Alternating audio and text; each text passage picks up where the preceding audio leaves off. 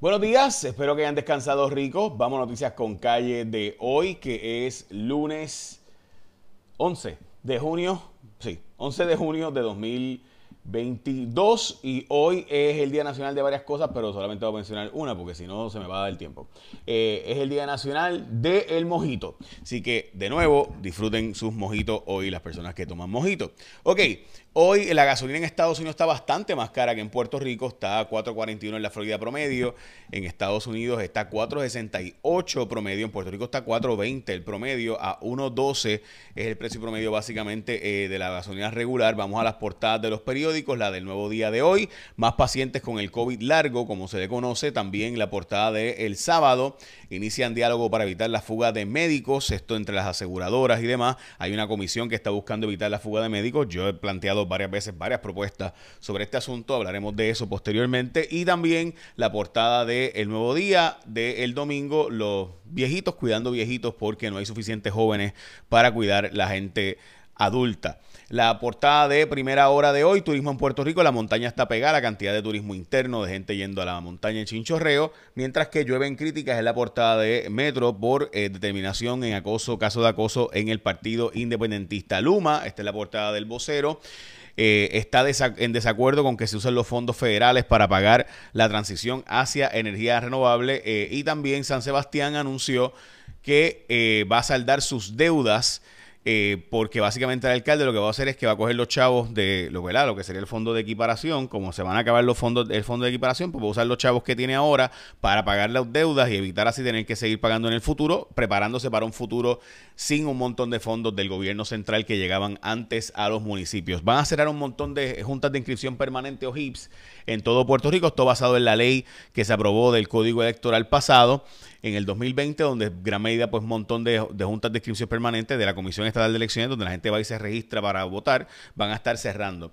El gobernador envió e insistió en este proyecto de 200 y pico de millones de dólares para sacarle al Fondo del Seguro Estado 225 millones, sacarle al Fondo del Seguro del Estado los fondos, los dineros y pasarlos a la Autoridad de Energía Eléctrica y Acueductos para mitigar el aumento de la luz. Ese proyecto dice el Senado que va a tener un montón de enmiendas y la Cámara también para poder ser aprobado. De lo contrario, no sería aprobado el proyecto.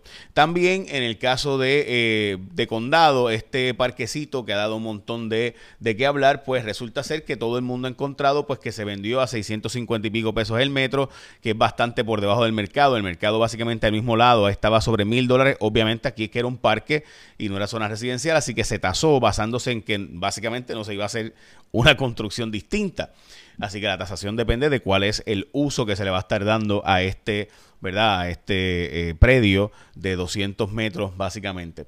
Bueno, lluvia de enmiendas a la incorporación precisamente de esa empresa. Esto es una historia de Hermes Ayala, está en jfonseca.com. Es una historia exclusiva de nosotros. La cantidad de enmiendas de la incorporación de esta empresa de transacción de parque en Condado. Tienen que verla para ver los detalles. Está en jfonseca.com por si la quieren ver. Y me salvé, de hecho, la empresa se desvinculó de la compra de este predio de 145 mil dólares. De, ah, vamos a hablar ahora de los chavos de los cupones, que hay menos chavos que antes, pero antes la gente de Martins Barbecue. Mm, recuerda que ese es pollo fresco, hecho todas las mañanas, con manos locales.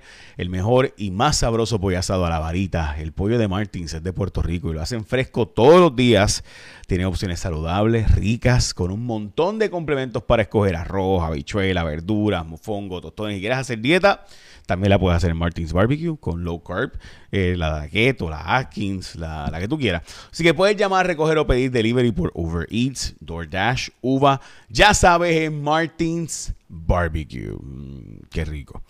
Bueno.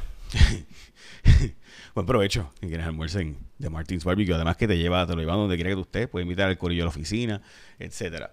Declaró el testigo estrella en el caso de Macho Camacho. Finalmente, William de Ramos escuchó a los implicados hablar del asesinato de Yamil Mojica, que es el amigo del boxeador. San Juan inaugurará una ruta de transportación colectiva que básicamente se va a hacer una inversión de un millón de dólares para eh, con los fondos de Federal Transit para poder dar transportación colectiva en la ciudad capital. Hay menos chavos para hacer la compra con los fondos del PAN o los cupones. Esto se sabía que iba a pasar. Obviamente los chavos de la pandemia expiraron y pues llegó eh, el punto de que pues no se dieron a Puerto Rico los, los fondos adicionales que se esperaban. Algunos que estaban recibiendo cerca de 620 mensuales van a estar recibiendo 340, o sea, es bastante menos. El Partido Independentista no encontró evidencia de acoso ni de hostigamiento en el caso de este ex candidato a la alcaldía de, Aguadilla y además de eso, funcionario del partido. Eh, lo cierto es que dicen que los tres casos investigados, que dos de ellos son de este sujeto y uno, y uno de otro, no encontraron evidencia de estas tres eh, féminas de la comisión especial, la licenciada Jessica Martínez Virriel, la licenciada Yajaira Velázquez Correa y la doctora Nelly Zambrana, no encontraron evidencia en, de que hubiera hostigamiento ni laboral ni sexual en estos casos. De hecho, en uno de los casos sí encontraron evidencia, pero que la supuesta eh, verdad comunicaciones eran eh, bienvenidas por ambas personas y que eran correspondidas por ambas personas, dicen ellos.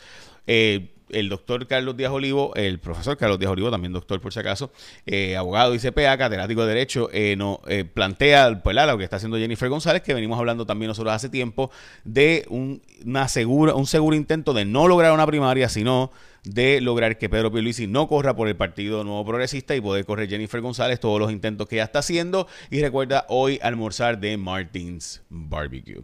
Echa la bendición, que tenga un día productivo. Vamos allá.